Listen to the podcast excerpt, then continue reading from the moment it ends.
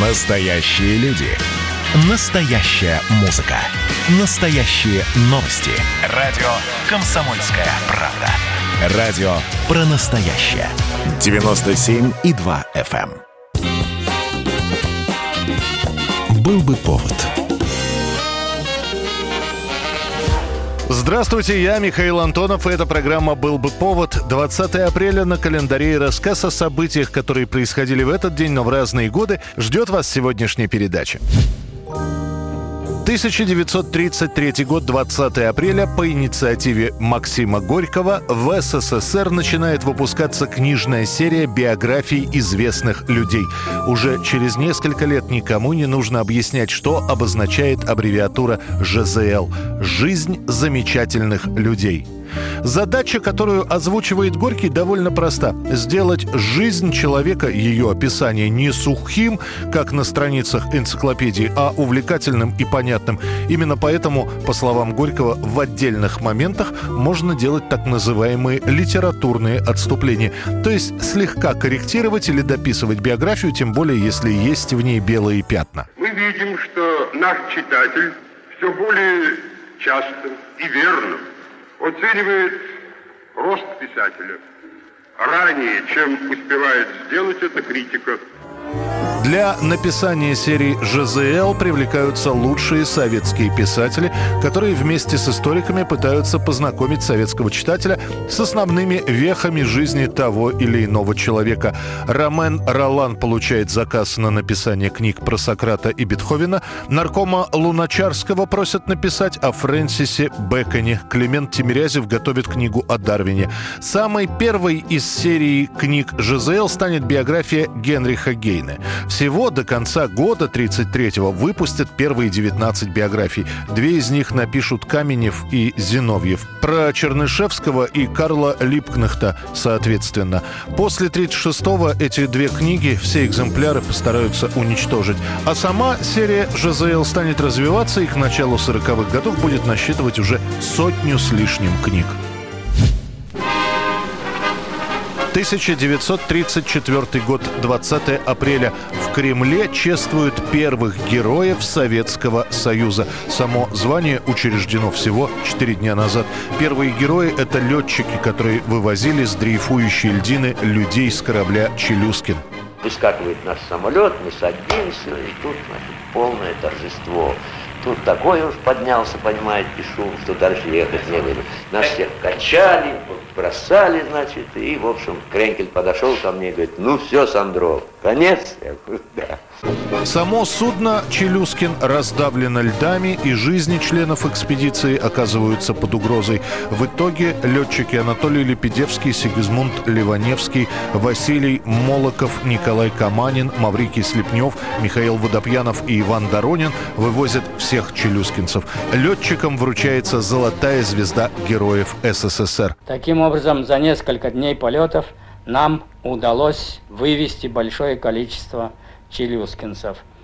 К концу, почти к концу работы подоспели и другие летчики. Прилетел летчик Водопьянов, прилетел летчик Доронин, они нам тоже помогли. Всего в лагерь было сделано 24 полета. Уже на следующий день имена героев-летчиков знает вся страна, их портреты на первых полосах газет. Впоследствии традиция сообщать о героях Советского Союза сохранится. Обязательный штрих после сообщений о награждении следовала короткая биография человека, которому присвоено звание. 2010 год, 20 апреля.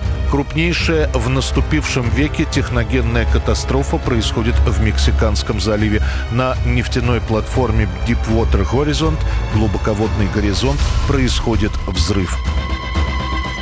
Massive oil slick now covering some 600 square miles of the Gulf of Mexico, and it could start reaching the United States coast within hours.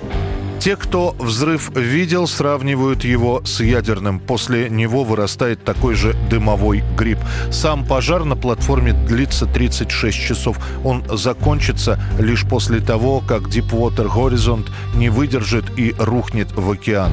К тому моменту станет известно, что из 126 специалистов 11 погибли. Остальные с различными травмами и ожогами эвакуируются. Надо уходить! Не бросай меня!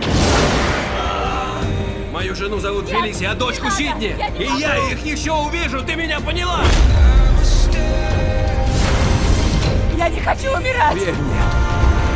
И лишь после выяснится, что пожар – это только начало. Из поврежденной нефтяной скважины начинает поступать нефть, и остановить ее никак не получается. Разлив будет идти 152 дня. За это время в залив попадет около 5 миллионов баррелей нефти. Огромное нефтяное пятно занимает площадь в 250 квадратных километров.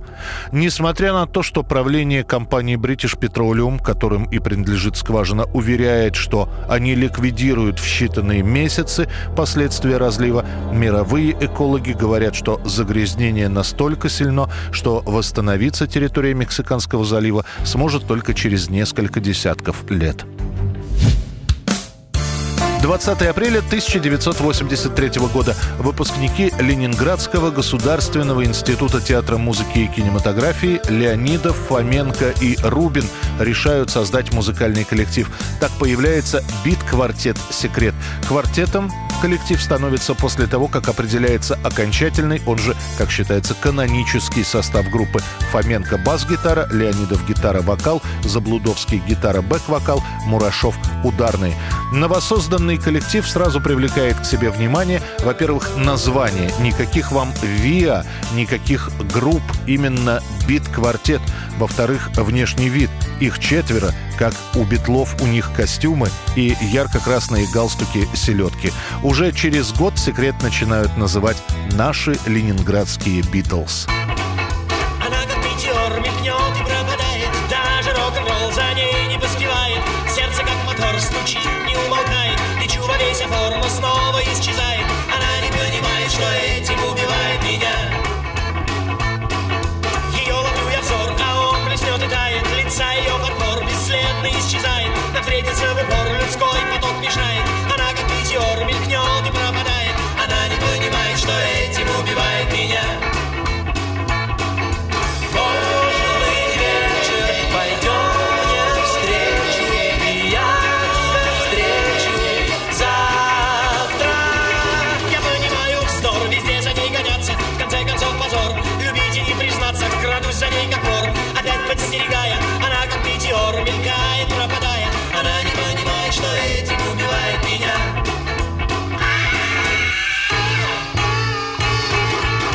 Это была программа «Был бы повод» и рассказ о событиях, которые происходили в этот день, 20 апреля, но в разные годы. Очередной выпуск завтра. В студии был Михаил Антонов. До встречи.